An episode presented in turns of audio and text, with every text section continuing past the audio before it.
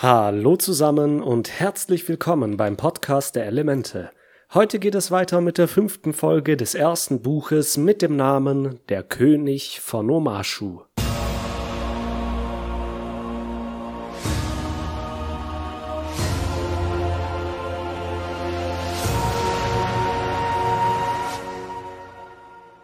Nachdem unsere Freunde in der letzten Folge die Insel Kiyoshi so überstürzt verlassen haben, flogen sie nach Norden, bis sie die Stadt Omashu im Erdkönigreich erreichten. Katara und Sokka sind beeindruckt von der großen Stadt, weil sie so etwas noch nie gesehen haben. Omashu wurde im Gebirge erbaut und ist eigentlich auf der Spitze eines Berges, wobei die Gebäude und Straßen so an die Gipfel gebaut wurden, dass die ganze Stadt wie ein paar aufgestellte Kegel aussieht. Aang sagt, dass zu seiner Zeit sein Freund Bumi in Omashu gelebt hat. Da Aang es jetzt nach seinem schmerzhaften Erwachen akzeptiert hat, dass all seine Freunde und Bekannten aus seiner Zeit nicht mehr am Leben sind, geht er nicht mehr davon aus, Bumi wiederzusehen. Aang möchte aber trotzdem in die Stadt, doch Katara hat aus der Sache in Kiyoshi gelernt und schlägt vor, dass sie Aang verkleiden müssen, um nicht aufzufallen. Gesagt, getan. Sie haben Aang mit einigen Haarbüscheln von Appa eine wirre Frisur und einen großen lustigen Bart verpasst. Jetzt stützt er sich noch auf seinen Stab und seine Tarnung als alter Opa ist perfekt. Sie gehen nun die lange Straße auf Omashu zu und Ahn sagt, dass nirgendwo auf der Welt die Menschen so freundlich sind wie in Omashu. Doch die Schwärmerei wird von den Wachen am Tor unterbrochen, die gerade einen Kohlverkäufer wegen seiner schlechten Ware hops nehmen. Das hier ist nicht nur irgendein Kohlverkäufer, sondern der Kohlverkäufer. Wir werden diesen armen Mann, der wieder und wieder um seinen geliebten Kohl gebracht wird, noch öfters begegnen. Er ist in der Serie ein ständiger Running Gag und ich habe mal nachgesehen, nirgends gibt es einen besseren Running Gag als hier. Da bin ich mir sicher. Dem armen Mann werden seine Kohlköpfe jetzt in die Schlucht geerdbändig und er schreit ihnen noch hinterher.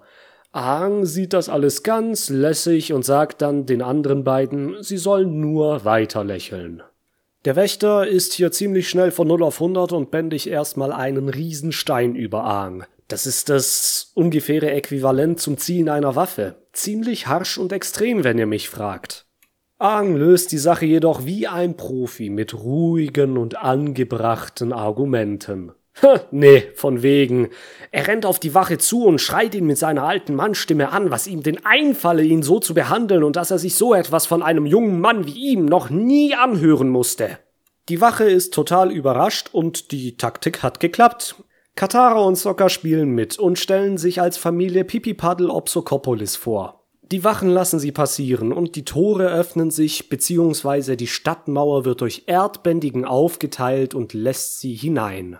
Bevor wir jetzt weiter in die Stadt gehen, will ich mir nochmal die Kleidung der Torwächter hier genauer ansehen. Sie tragen eine Art Waffenrock und Schulterüberwürfe in grün. Das auffälligste sind wohl ihre Helme, die flach und rund sind und somit ein wenig an Schilde erinnern. Auch auffällig ist, dass die Erdbändiger barfuß sind. Im Allgemeinen sind die meisten Erdbändiger des Militärs ohne Schuhe, wohingegen die Nichtbändiger welche tragen. Das hat den Grund, dass die Bändiger die Erde unter sich besser fühlen können und dementsprechend auch bändigen. Eine ganz besondere Erdbändigerin nutzt das Barfußsein sogar auf eine ganz besondere Weise. Das ist jedoch eine Sache für eine zukünftige Folge. Die drei gehen jetzt in die Stadt rein und bestaunen das stadtumfassende Postbeförderungssystem. Viele Rutschen ziehen sich durch die Stadt, auf denen steinerne Karren mit Waren und Gütern entlangfahren und Ahn erklärt, dass Erdbändiger die Karren nach oben bringen, während die Schwerkraft sie entlang der Rutschen wieder runterholt. Ziemlich coole Idee, vor allem weil die Stadt so kegelförmig ist, kann man die ganze Post von der Spitze einfach bis nach unten fahren lassen. Aang meint, dass sein Freund Bumi damals das System nutze, um durch die Stadt zu rutschen, wie auf einer Achterbahn. In einem kleinen Flashback sehen wir, was Bumi für ein Typ war. Die Haare wild, ein Auge zugekniffen und ein Schnarchen beim Lachen, aber auch eine kleine Weisheit teilte Aang hier mit, denn mit einem geöffneten Geist erkennt man ungeahnte Möglichkeiten. Zum Beispiel eine super Riesenrutsche anstatt eines Postbeförderungssystems. Aang schleppt Sokka und Katara jedenfalls an den Anfang einer Rutsche und will mit ihnen eine Fahrt machen. Die Geschwister sind zu Recht verängstigt, aber zu spät, um es sich anders zu überlegen, denn die Fahrt geht schon los. Sie gleiten mit einem Affenzahn die Rutsche entlang und hinter ihnen erscheint ein Karren mit Speeren, der immer näher kommt. Omashus Hauptexportartikel sind übrigens Waffen, das hier nur so nebenbei. Ahn kippt den Karren aus der Bahn und sie fallen über Dächer und Balkone auf eine andere Bahn, erschrecken einen Haufen Soldaten, zerstören feine Töpferei und landen schließlich auf einem Kohlwagen. Ratet mal, wem dieser Kohl gehört hat. Ganz genau, der Kohlkopfmann, der wohl irgendwie hineingekommen war und jetzt natürlich umso entsetzter ist, dass sein Kohl jetzt wieder kaputt ist. Der ganze Tumult hat natürlich die Stadtwache auf Trab gebracht und sie verhaften die drei und bringen sie in den Palast des Königs von Omashu. Omashu ist als einzige Stadt des Erdkönigreichs eine Monarchie, denn alle anderen Städte haben Bürgermeister oder Statthalter. In der Hauptstadt des Erdkönigreichs, Ba Sing Se, sitzt der Erdkönig selbst, der über das gesamte Erdkönigreich regiert.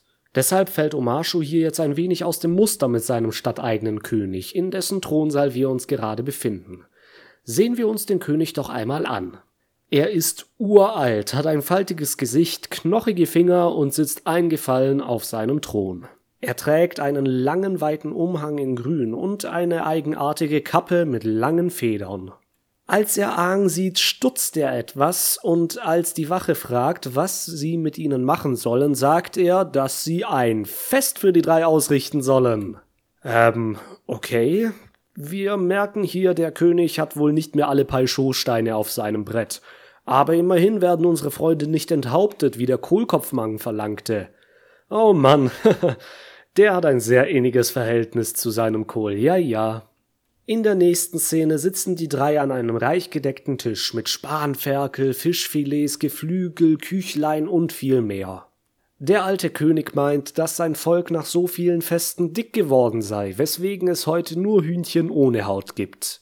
Der Stadt scheint es wohl trotz Krieg mit der Feuernation sehr gut zu gehen.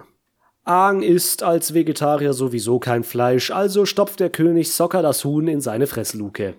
Katara denkt inzwischen auch, dass ihr Gastgeber nicht ganz richtig ist. Er fragt Ahn, woher er kommt, und der lügt, um seine Tarnung aufrechtzuerhalten.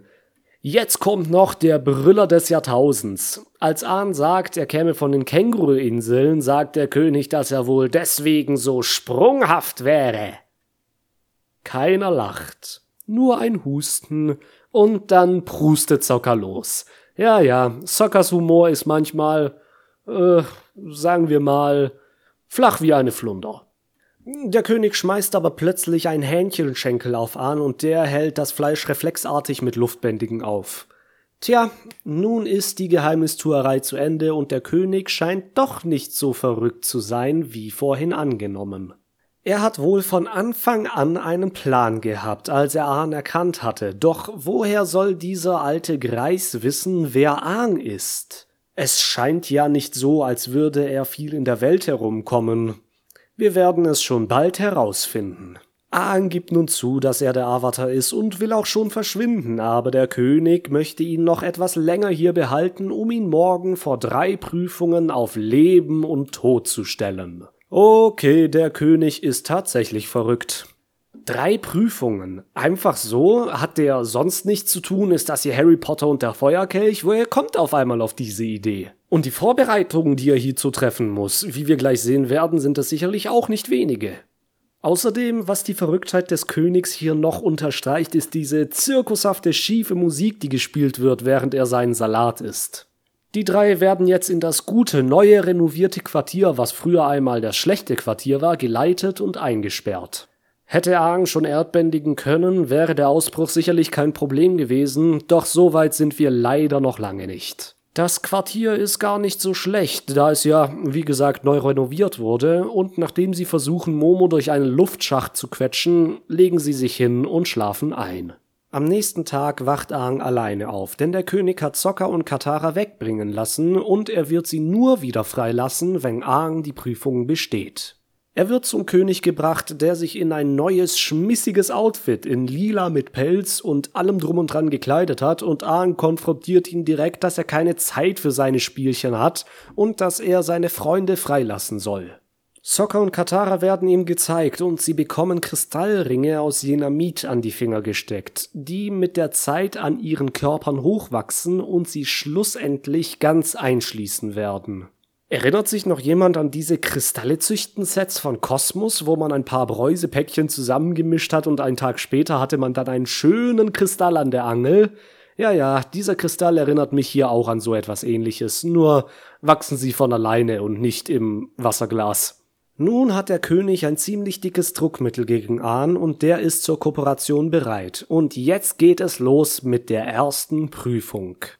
Diese findet in einer Höhle mit vielen spitzen Stalaktiten und Stalagmiten und einem stark strömenden Wasserfall in der Mitte statt.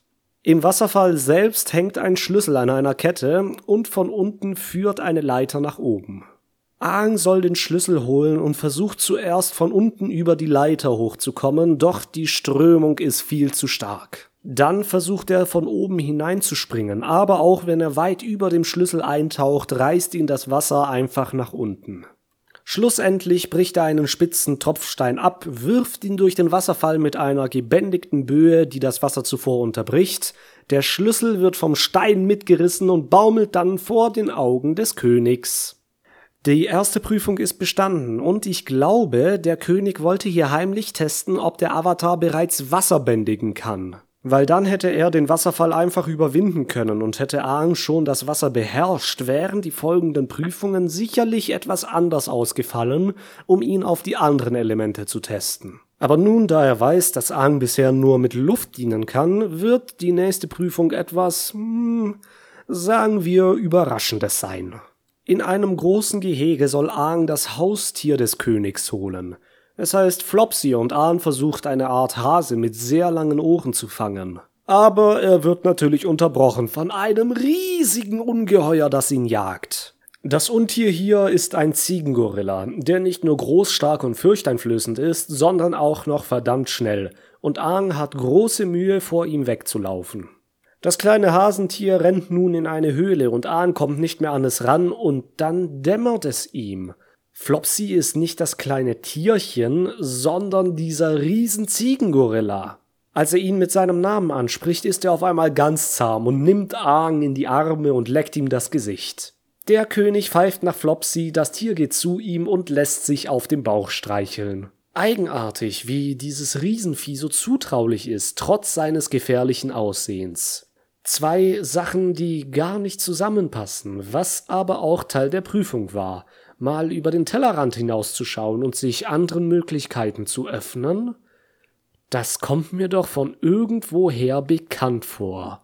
Hm. Sehen wir mal, was noch auf uns wartet. Katara und Sokka sind inzwischen von den Knöcheln bis zu den Schultern mit Kristall überwachsen, und Sokkas Kristall wächst zu allem Übel auch noch asymmetrisch und bringt ihm aus dem Gleichgewicht. Aang sieht, dass die Zeit knapp wird und drängt den König zur nächsten Prüfung und dieser ist mit einem verrückten Lachen sofort dabei. Die dritte Prüfung findet in einer Arena statt und Ahn darf die Wahl treffen, gegen wen er kämpfen will. Neben dem König treten zwei große, fies aussehende Kämpfer hervor. Einer mit einer großen Axt und muskulösem Oberkörper, der andere mit einem Krallenhandschuh und Speeren und Schwertern.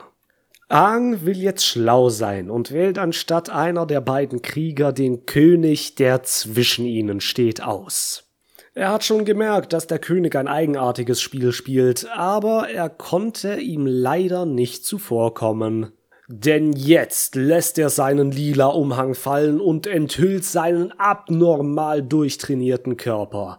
Der alte Mann ist gar nicht so gebrechlich wie zuerst angenommen, sondern ein verdammter Bodybuilder, der auch noch erdbändigen kann. Er schmeißt Aang vom Balkon in die Arena und springt ihm hinterher. Der Kampf geht nun los und der König bändigt Felsen, denen Ahn erstmal ausweicht. Der König sagt, er habe das von einem Luftbändiger erwartet, aber um das hier zu gewinnen, müsse er früher oder später zurückschlagen, was für Luftbändiger ja eine eher untypische Technik ist. Doch Aang weicht weiterhin seinen Attacken aus, auch wenn er jetzt versucht, ihm näher für einen Schlag zu kommen. Doch der König hält ihn mit Steinplatten und Treibsand auf. Als Aang feststeckt, bändigt er zwei Felsen auf ihn, doch Aang kommt aus der Falle heraus und bändigt eine starke Böe, die den Gegner ins Wanken bringt. Ein Felsen, der von hinten auf Aang zukommt, wird hochsprungmäßig überwunden und trifft nun den König selbst, der ihn gerade noch pulverisieren kann. Jetzt legt der König nochmal richtig dick auf, bändigt den ganzen Balkon, auf dem sie vorhin standen, samt Wand und will ihn auf Ahn werfen. Der aber erzeugt einen Wirbelsturm und der geworfene Riesenbrocken wird vom Wind umgeleitet und fliegt wieder zum Empfänger zurück. Der spaltet den Brocken in zwei und gerade als der Fels ihn passiert hat, steht Aang schon vor ihm und hält ihm den Stab ins Gesicht. Der König hat die Hände erhoben und es scheint so auszusehen, als wäre er Schachmatt gesetzt. Aber er hält über beiden immer noch einen Felsen, der beide zerquetschen würde, sollte Aang ihn jetzt angreifen. Der König grinst nun und sieht zwar nicht seine Niederlage, aber immerhin dieses Unentschieden ein, wenn man es denn so nennen kann. Er wirft den Felsen weg, taucht in die Erde ein und erscheint wieder bei Katara und Sokka, die wegen der Kristalle kaum noch Zeit haben. Aang will jetzt erst recht, dass seine Freunde befreit werden, aber der König will zuerst noch, dass er seinen Namen herausfindet. Woher kommt das jetzt auf einmal? Das scheint völlig aus dem Zusammenhang gerissen zu sein. Und woher soll Aang denn seinen Namen wissen? Aber der Name des Königs wurde tatsächlich noch nicht erwähnt. Es scheint so, als wäre es für die Folge nicht wichtig, aber da steckt auf jeden Fall mehr dahinter. Sokka rät mal drauf los und gibt seinen besten Versuchpreis mit Einstein. Versteht ihr, weil er ein Erdbändiger ist. Oh je, der Stille hier fehlt jetzt eigentlich nur noch das Grillenzirpen. Im Englischen ist dieser Name übrigens Rocky. Ha, das hätte man eigentlich auch so lassen können. Lass doch mal sehen, was denn in anderen Sprachen gesagt wird. Im Spanischen ist es Rocoso, was übersetzt so viel wie steinig heißt und den Namen Rocco sehr nahe kommt. Im Türkischen ist es Kayajan, was ein normaler Vorname in der Türkei ist und sich aus Kaya, Stein, und Jan bedeutet etwa Seele oder Leben zusammensetzt. Der Name bedeutet stark wie Stein und passt eigentlich perfekt hierfür. Im Niederländischen ist es wie im Englischen Rocky. Und auf Französisch werden gleich drei Namen genannt. Rock, Rocher und Rocky. Alles, was halt mit Stein zu tun hat. Soccer gibt sich immerhin Mühe, auch in anderen Sprachen. Jedenfalls ist Katara ganz lieb zu Soccer und behält Einstein im Hinterkopf. Ahn denkt jetzt nach und ihm fällt ein, dass er für die Aufgaben umdenken musste, da sie immer einen Haken hatten, und ihm fällt es tatsächlich ein. Wie wir im Flashback schon Aang's Freund Bumi haben sagen hören, öffne deinen Geist und erkenne ungeahnte Möglichkeiten. Der König ist Aang's alter Freund Bumi, der im Gegensatz zu ihm ganz normal gealtert ist und inzwischen auch schon über 100 ist. Trotz alledem ist er richtig fit geblieben. Aang treten die Tränen in die Augen und sie umarmen sich. Aang hat jemanden gefunden, der nach all der Zeit noch nicht gestorben ist, und ich kann mir gut vorstellen, dass das ihm nach dem Schock im Lufttempel wieder neue Hoffnung gibt. Und Bumi wird auch ganz herzhaft und freut sich sehr, seinen lang verlorenen Freund wiederzusehen. Bumi bändigt das jeder mit von Sokka und Katara und erzählt ihnen, dass er das mit den Prüfungen alles veranstaltet hat, weil es ihm Spaß macht, Leute zu veräppeln, aber auch um Aang eine wichtige Lektion zu erteilen. Er sagt, um als Avatar das Gleichgewicht in der Welt wiederherzustellen, muss er alle vier Elemente beherrschen und Feuerlord Osei gegenübertreten und besiegen. Und er hofft, dass er dabei ab und zu wie ein verrücktes Genie denkt. Aang hat wohl die Aussage hinter dem Ganzen verstanden und bedankt sich mit einer Verbeugung bei Bumi. Ich weiß jetzt nicht, warum er ihm das auch nicht hätte einfach so sagen können, aber dann wäre diese Folge ziemlich kurz ausgefallen. Bumi meint auch, dass Aang die Hilfe seiner Freunde brauchen wird und auch die Hilfe von Momo. Ich glaube, ich habe es schon einmal erwähnt. Momo ist tatsächlich derjenige, der Aang von Anfang an bis zum Ende zur Seite steht und Bumi erkennt das wahrscheinlich auch. Bevor sie die Stadt verlassen, hat Ahn jedoch noch eine Prüfung für Bumi. Oh oh, das verheißt nix Gutes. Aang und Bumi fahren nämlich wieder wie früher auf den Karren des Postbeförderungssystems und krachen, wie könnte es anders sein, wieder in die Kohlköpfe von unserem liebsten Kohlkopfmann, dessen Schrei man in der ganzen Stadt hören kann. Stellt euch mal analog hierzu vor, ihr würdet in Berlin am Späti eure Zigaretten verkaufen und auf einmal rast Angela Merkel höchstpersönlich mit einem Jungen zusammen in einem Einkaufswagen voll ins Schaufenster. So ähnlich müssen das auch die Passanten wahrgenommen haben, als sie den König dort rumfliegen gesehen haben. Eine klasse Vorstellung. Aber nun ist diese Folge leider auch schon vorbei. Ich bin sehr froh, dass Aang seinen alten Freund wiedergefunden hat und auch wenn die Prüfungen tatsächlich etwas unnötig oder eigenartig waren, unterstreicht das nochmals Bumis Charakter, das verrückte Genie. Wir werden Bumi noch ein paar Mal treffen und noch mehr von diesem Genie mitbekommen, denn Bumi, so viel steht fest, hat es faustdick hinter den Ohren. Aber bis dahin wird es noch ein kleines Weilchen dauern. Nun denn, bedanke ich mich fürs Zuhören und ich hoffe, dass ich euch beim nächsten Mal hier wieder beim Podcast der Elemente dabei haben kann. Bis denne.